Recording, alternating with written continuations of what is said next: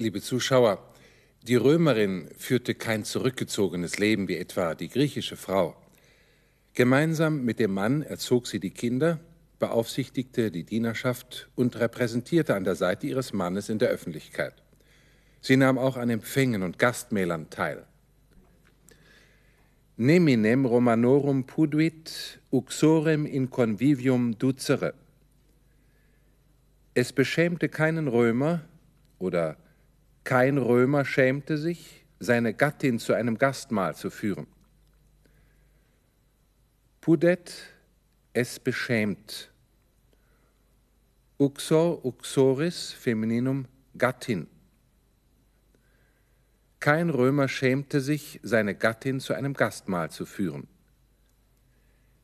Neminem, keinen, ist der Akkusativ von nemo, niemand. Auch bei diesem Indefinitpronomen muss man zwischen adjektivischer und substantivischer Verwendung unterscheiden. Wir sehen uns zunächst die substantivischen Formen an.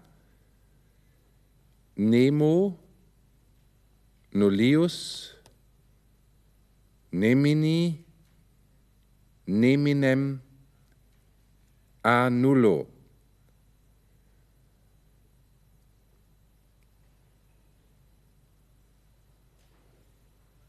Allerdings kann Nemo auch in Verbindung mit männlichen Personenbezeichnungen adjektivisch verwendet werden. Zum Beispiel Nemo servus libenter domino paret. Kein Sklave gehorcht gern seinem Herrn. Nihil, nil, nichts, bildet in der substantivischen Verwendung nur den Nominativ und den Akkusativ. Die übrigen Kasus müssen umschrieben werden. Nihil, nil, nullius rei, nulli rei, nihil, nil, nulla rei. Die adjektivischen Formen lauten nullus, nulla, nullum, kein. Sie finden die Deklination im Begleitmaterial. Mit Nemo und Nihil kann Non verschiedene Verbindungen eingehen. Dabei muss man auf die Stellung von Non achten, denn je nach Stellung ändert sich die Bedeutung.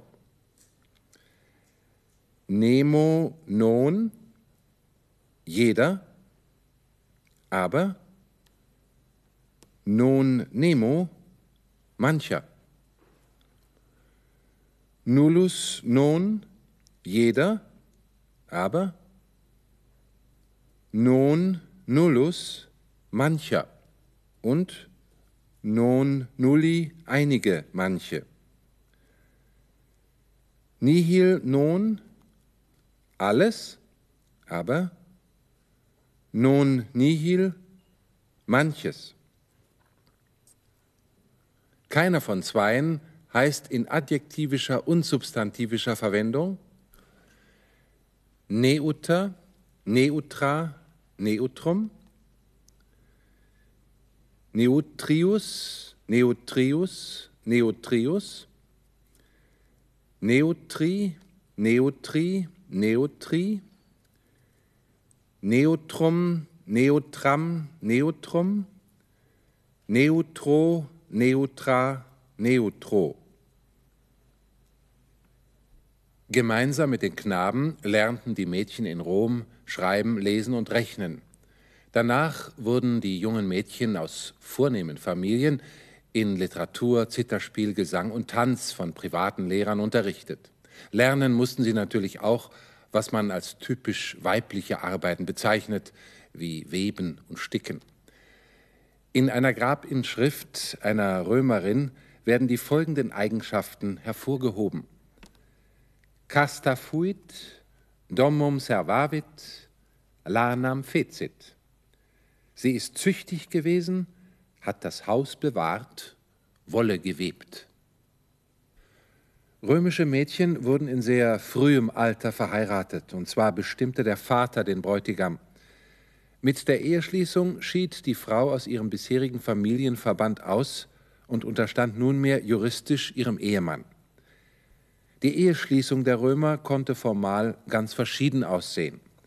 Es gab einmal den sakralen Brauch der Confariatio. Der Name kommt von Libum Farium, Weizenkuchen, den das Brautpaar während der Zeremonie gemeinsam aß. Zum anderen gab es den Verkauf der Braut, Coemptio, der jedoch in der Zeit der Römischen Republik nur noch symbolisch durchgeführt wurde. Und es gab schließlich den Usus. Die Ehe galt nach einem Jahr des Zusammenlebens als geschlossen. Außerdem konnte die Frau auch rechtlich weiterhin ihrer väterlichen Familie zugehören. Diese ganz unformelle Ehe hieß Sinemanu. Eine Scheidung hatte keine rechtlichen Schwierigkeiten, doch billigte die öffentliche Meinung in der republikanischen Zeit eine zweite Heirat der Frau nicht, auch dann nicht, wenn der Mann gestorben war. Angesehen war nur die Univira, die Frau, die nur mit einem Mann verheiratet war. Übrigens äh, gab es schon zu dieser Zeit den Brauch, die Braut am Hochzeitstag über die Schwelle zu tragen. Sie wurde dabei nach ihrem Namen gefragt und antwortete, Ubi tu Gaius, ego Gaia. Wo du Gaius bist, da will ich Gaia sein. Deliberandum est, quid quid statuendum est semel. Bedenke, was du einmal musst entscheiden. Dieser Satz führt uns zu einem grammatikalischen Thema zurück. Deliberandum und statuendum sind Formen des Gerundivs. Das Gerundiv ist ein Verbaladjektiv, das nur im Lateinischen vorkommt. Es bezeichnet etwas, was getan werden muss bzw. was nicht getan werden darf. Hier einige Beispiele mit unseren Musterverben, bei denen das Gerundiv attributiv gebraucht wird. Homo amandus, ein zu liebender Mensch, ein Mensch, der geliebt werden muss. Puer monendus, ein zu mahnender Knabe, ein Knabe, der gemahnt werden muss. Vox audienda, eine zu hörende Stimme, eine Stimme, die gehört werden muss. Liber legendus, ein zu lesendes Buch, ein Buch, das gelesen werden muss. Concilium capiendum, ein zu fassender Beschluss, ein Beschluss, der gefasst werden muss. Neben diesem attributiven Gebrauch eines Gerundivs gibt es auch einen prädikativen Gebrauch. Zum Gerundiv eines transitiven Verbums wird eine Form von esse hinzugesetzt. Homo amandus est, der Mensch muss geliebt werden. Puer monendus est, der Knabe muss gemahnt werden. Vox audienda est, die Stimme muss gehört werden. Liber legendus est, das Buch muss gelesen werden. Concilium capiendum est, der Beschluss muss gefasst werden. Beim prädikativen Gebrauch des Gerundivs steht die handelnde Person im Dativ. Um Unklarheiten zu vermeiden, kann auch der Ablativ mit der Präposition ab, a verwendet werden. Zum Beispiel Homo nobis amandus est, Homo a nobis amandus est. Der Mensch ist uns ein zu liebender. Der Mensch muss von uns geliebt werden. Wir müssen den Menschen lieben. Intransitive Verben können als Gerundiv nur unpersönlich konstruiert werden. Divitiis recte utendum non abutendum est. Reichtum soll man richtig verwenden, nicht missbrauchen. Und nur noch eine Bemerkung zur Übersetzung des Gerundivs. Sie haben gemerkt, dass die zuerst angegebene wörtliche Übersetzung des Gerundivs nur eine Hilfskonstruktion zum Verständnis des Inhalts sein kann. In keinem Fall darf diese wörtliche Übersetzung stehen bleiben. Das wollen wir an einigen Beispielen üben. Maiores nostri a nobis venerandi et colendi sunt. Prädikat ist venerandi et colendi sunt. Sie sind zu Verehrende und zu Pflegende. Ein prädikatives Gerundiv, das bei der Endübersetzung im Deutschen anders wiedergegeben werden muss. Zum Beispiel, Sie sind zu verehren und zu pflegen. Wer oder was ist zu verehren und zu pflegen? Majores Nostri, unsere Vorfahren. Von wem? Anobis, von uns. Unsere Vorfahren sind von uns zu verehren und zu pflegen. Oder?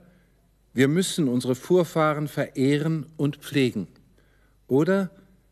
Verehrung und Pflege unserer Vorfahren sind unsere Pflicht. Suum cuique tribuendum est. Das Prädikat ist tribuendum est, es muss zugeteilt werden.